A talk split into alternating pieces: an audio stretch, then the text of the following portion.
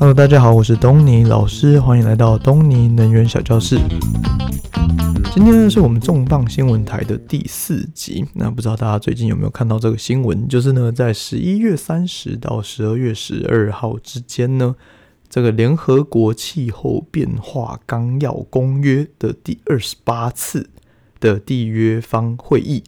啊开始了。那它举办在阿联阿拉伯联合大公国的杜拜。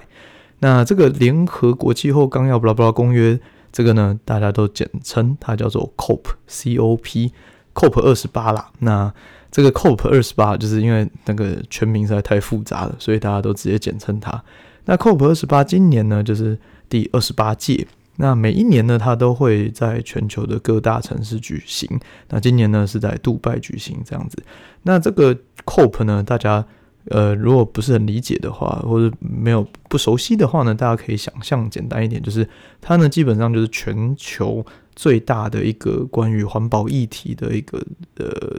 大型的高峰会啦，就是最高殿堂的讨论。所以呢，每年都会有大呃呃，就是各方的，例如说政要啊，例如说企业的大头啊，都会去汇集在这个地方，或还有很多环保人士啊，都会汇集在这个地方。然后去呃举办各式各样的讨论，然后会产出一个每年的一个结果，一个关于能源政策、关关于环保议题的一个方向这样子。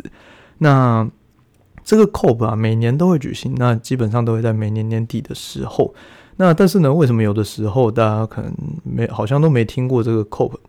主要原因是因为这样，因为。就如同每年举行的很多大型高峰会一样，就是很多时候就是这些开会就会而不决啊，所以就是大多数的 COP 呢，其实呃无法聚焦，所以呃也很多原因啊，就是例如说各国他们利自我的那个利害关系啊，互相挂钩啊，然后或是例如说政府想要承诺，可是他们人民不准啊，就是后来反悔的啊，例如说美国有的时候。他们就会发生签了，然后又反悔，然后又回来这种，每年都会有这些的盛会啊，这是 COP 这 COP，它是一个非常大的盛会，但是呢，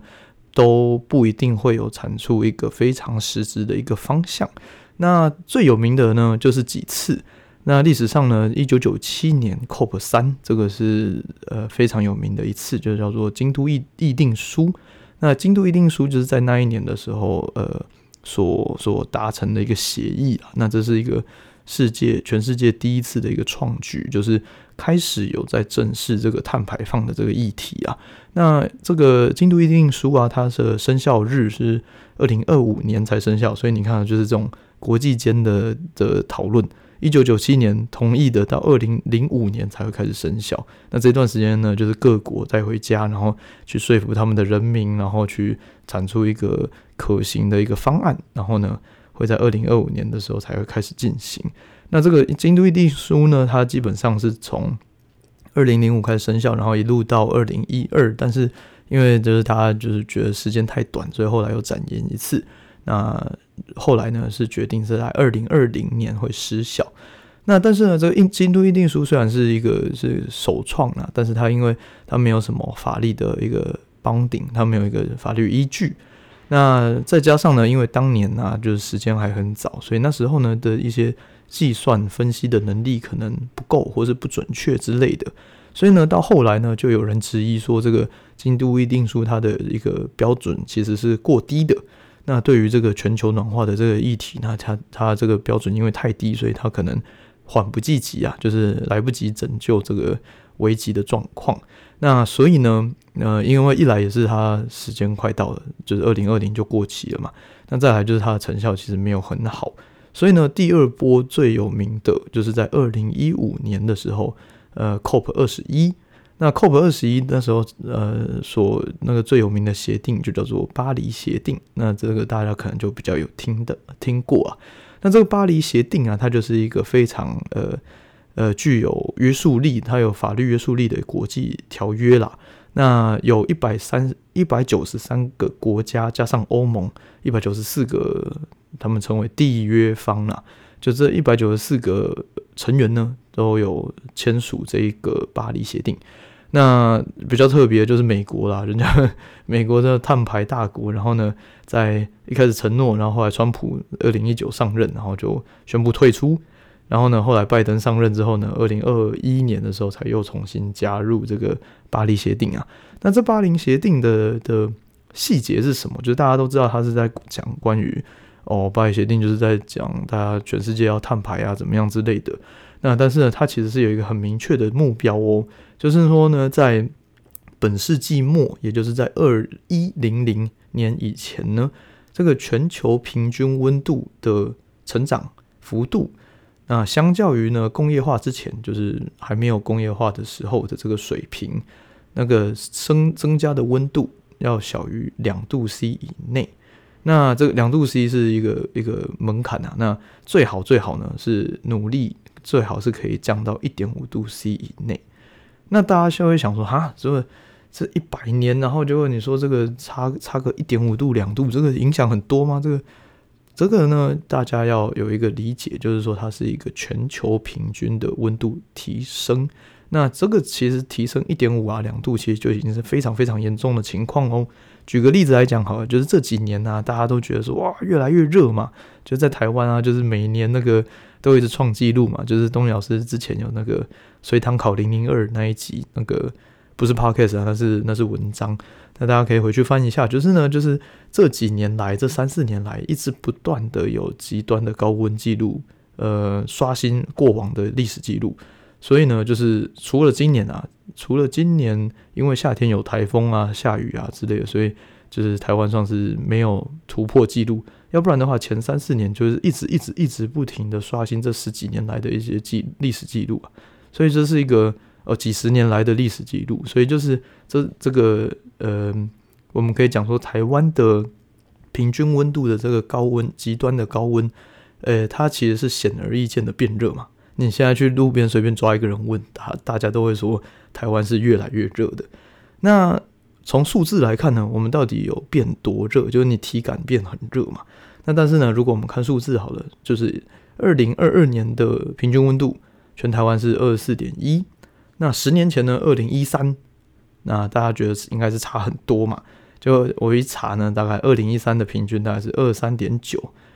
意思就是说呢，平均只温差零点二度而已哦。零点二度的一个变化量就可以让你体感感受到非常大的不同，就是平均差一点点，可是你的极端值可能会差非常多。所以如果我们考虑到平均真的多了两度来讲的话，那考虑那个极端的一个正负值，搞不好你极端可能多个七八度都有可能。所以意思就是说呢，如果到那个时候，台湾的夏天可能会到。什么四十五度之类的都是都是有可能的，那当然这是无法想象的一个情况嘛，所以意思就是说，呃，要达到这个平均温度两度的升温，这是一个非常非常可怕的一个状况啊。那一般来讲呢，我们都是呃，就是讨论这个一点五度当一个基本门槛，那两度当我们一个终极门槛。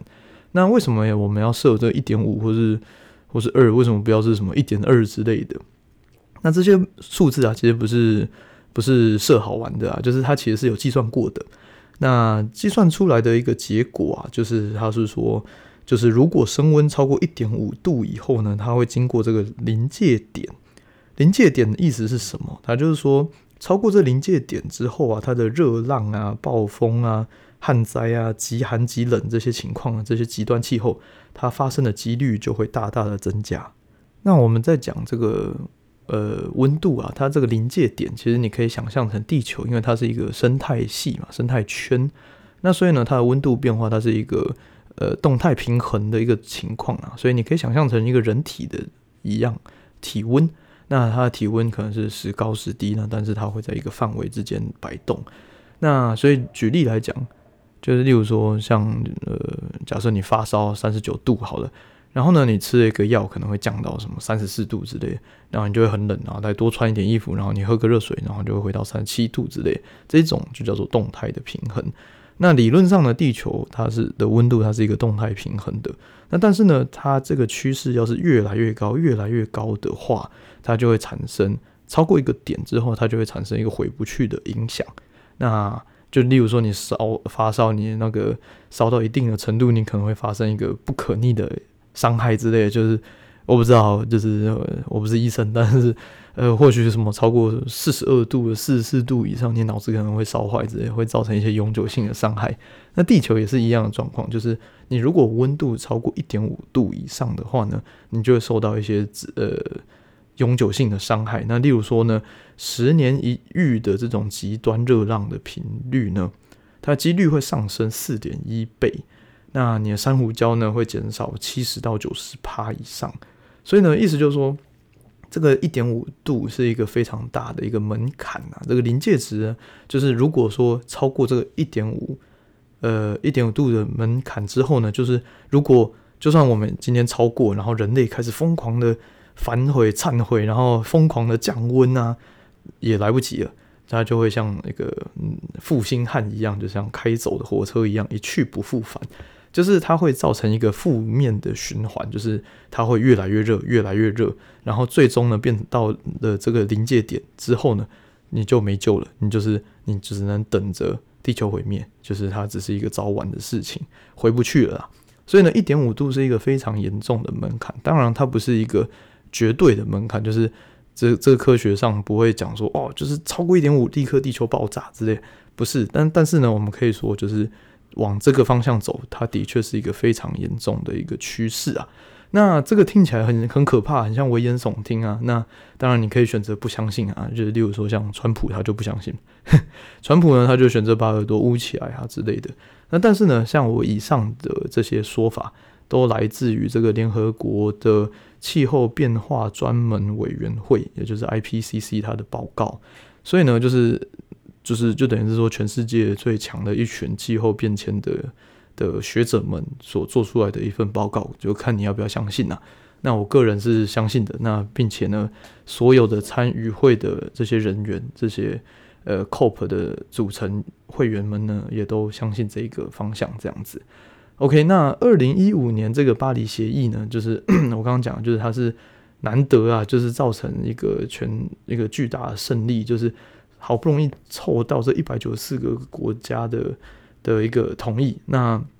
其中呢，包含了就是呃，虽然说我刚刚说那个调调又跑回来的美国啊。然后还有那些什么像中国啊、印印度啊这些排碳大国之类的，那 anyway 这些国家们通通都身体力行，然后通通都呃有一个目标，就是要减碳、减少温室气体排放这样子。那当然这是一个一个 guideline 啊，这是一个方向。那至于要怎么做，它的细节是什么，要多久审查一次，缴交什么样报告书，这些呢，这个都非常的细啊。那呃，就不一一说明。但是呢，有一个重点，就是就是说呢，在这个巴黎协议里面有一个重要的里程碑，就是说呢，八年，也就是今年呢，二零二三年，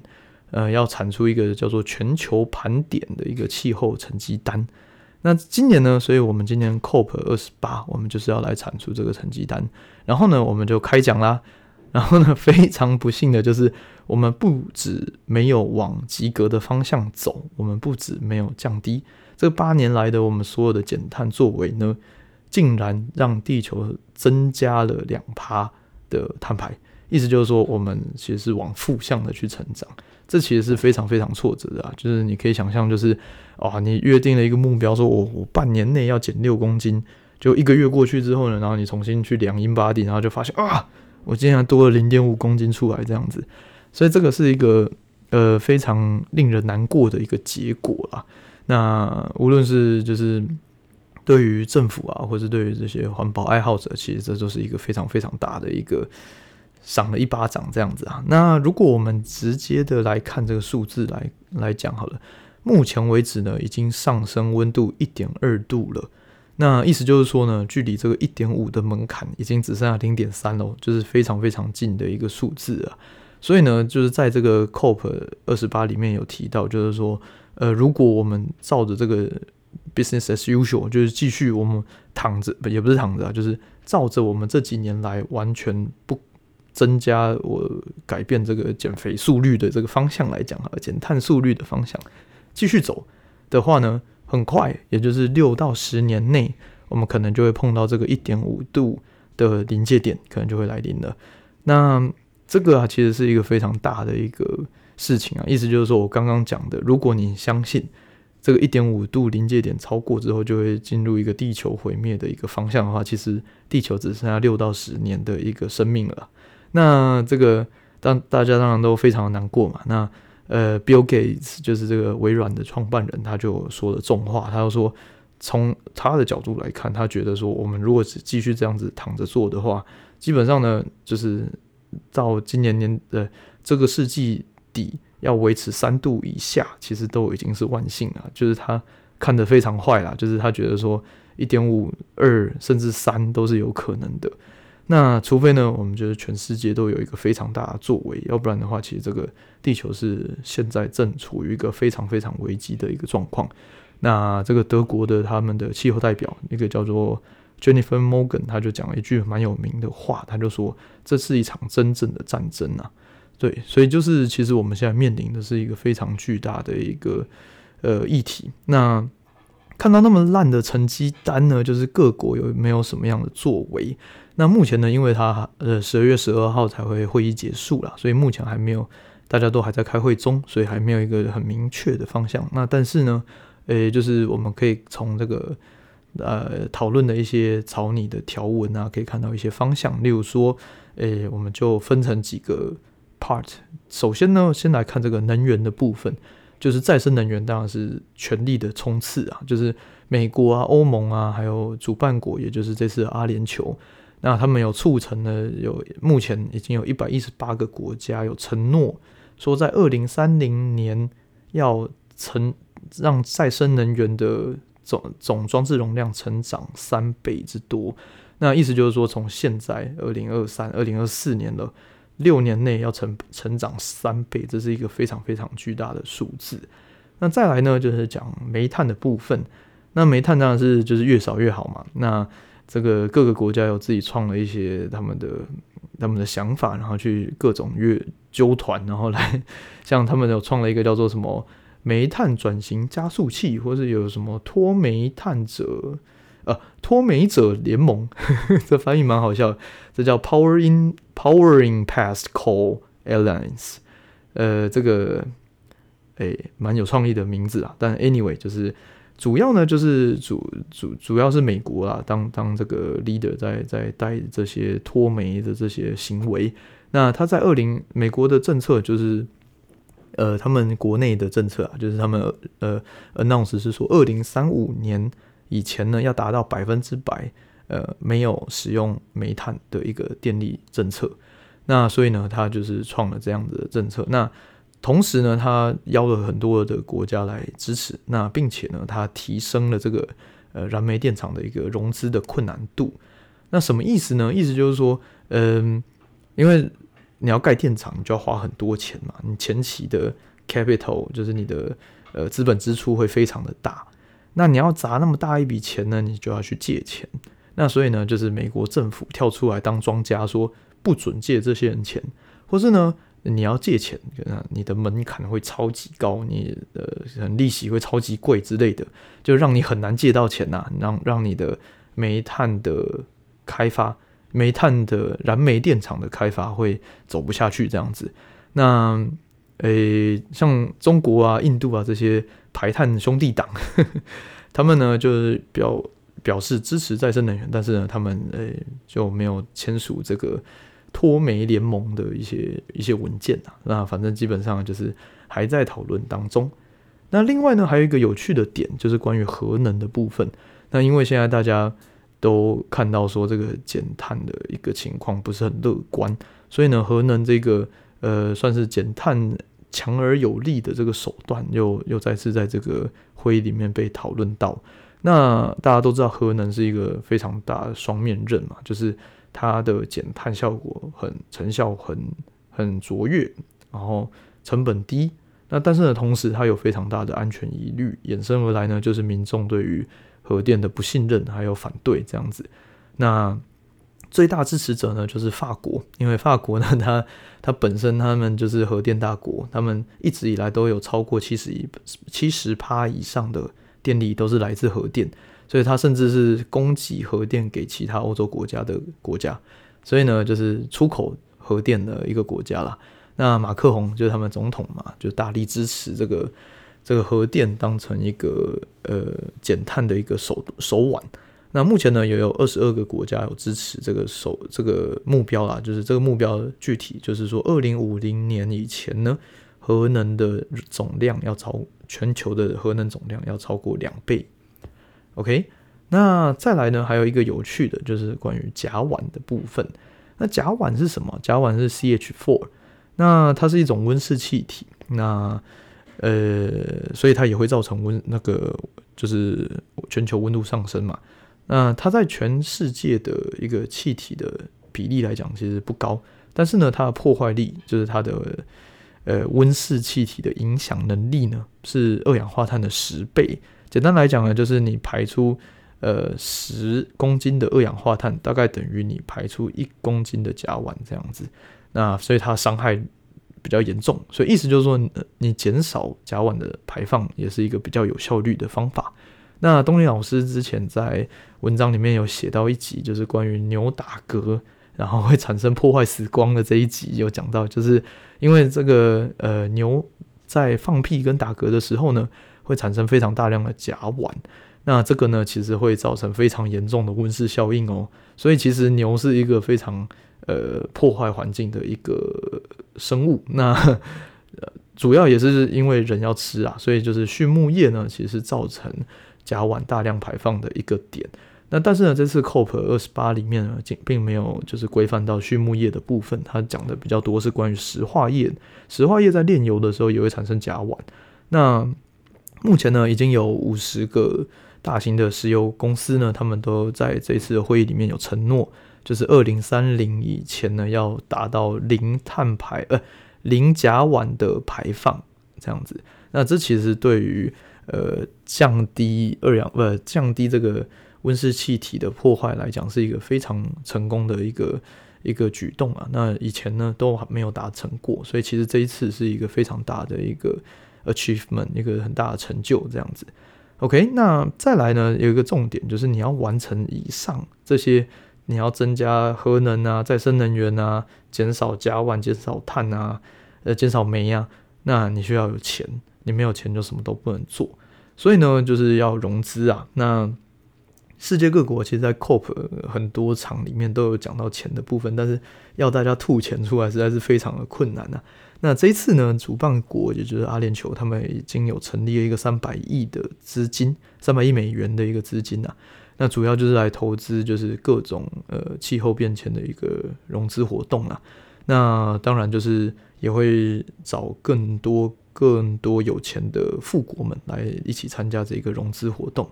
那同时呢，他们除了给钱，他们也有给一个叫做创立了一个叫做损失及损害基金，叫 Loss and Damage。那这个呢，就是一个捐款活动，就是嗯，拿着一个捐款箱，然后去找那些有钱的、使用大量煤炭不排碳已久的这些富有的国家，例如说跑去找美国，呃，捐钱。呃，要求抖内这样子，那捐钱出来要给谁？那主要是给那些蒙受重大天灾影响损失的那些，往往都是那些低度开发的海岛国家之类的。那他们会受到最多的影响，所以呢，这笔钱会给他们重建家园使用啊。那所以就是所谓的损失及损害基金。那目前呢，呃，募到了四点六亿，不过其实也。也也还不错啊，就是这个数字虽然看起来蛮小，可是因为它才刚开始几天而已啦，所以其实也才慢慢的在募款。那至于它之后的运作啊，补助多少啊，目标多少啊，怎么样的，都还需要看未来继续协商啦。OK，那就是除了这些呃能源开发，然后减低煤、减低甲烷，然后提供资金。那这是这几次的不这一次的讨论的一些重要的一个项目。那结论来讲呢，就是东尼老师啊认为，就是我们现在就是一个一个很尴尬的情况嘛，就像我讲的，就是减肥减了老半天，就要越越减越胖这样子。所以呢，就是你看着你那个 deadline 快到了，所以你也就只好咬着牙，然后多多付出两倍三倍的心力，才可以赶上原本你的减肥目标嘛。那一样的道理就是再生能源啊，跟核能啊，很明显它的开发的目标是非常明确的。至少这在全球啦，他们应该是一个非常明确的一个发展啊，这是毋庸置疑的。那你说台湾呢？那台湾因为呃，you know，就是这个国家的这个称谓啊，就是一些尴尬的角色，所以呢，我们这个尴尬的地位，以至于我们没有办法参加 COP。那但是呢，就是 COP 它其实有一些非官方活动，所以台湾一直有一些呃政府代表、一些青年团会参加一些外围的一些非官方的活动。那呃，至于台湾政府呢，我们本身就有我们自己的一些减碳目标嘛，例如说，呃，二零二二零五零年的净零碳排的政策嘛，我们之前一直有提到这一项嘛。那这个其实就是符合我们 COP 的一些意向啊，这个 COP 意向。那或许啊，我们台湾不是 COP 的一员，那但是我们绝对是地球的一员嘛，因为就是覆巢之下无无完卵。覆巢之下无卵完卵哈，对，就是身为地球人呢，本来就应该为地球尽一份心力嘛。那所以就是，诶、结论呢、就是大家必须要咬紧牙关的继续更加用力的去减肥，然后还有去减碳这样子。OK。好，那今天的课程就到这里喽。如果你喜欢我们的节目的话呢，欢迎透过 Apple Podcast 五星评论，分享给更多的亲朋好友，继续的爱护地球。然后你如果有任何问题的话呢，或是对于 COP 有些不了解，或是有些 comment，或是你有一些经验的话呢，也可以分透过 Facebook 跟 Instagram 和东尼老师联络。那今天的课程就到这里喽，我们下次见，拜拜。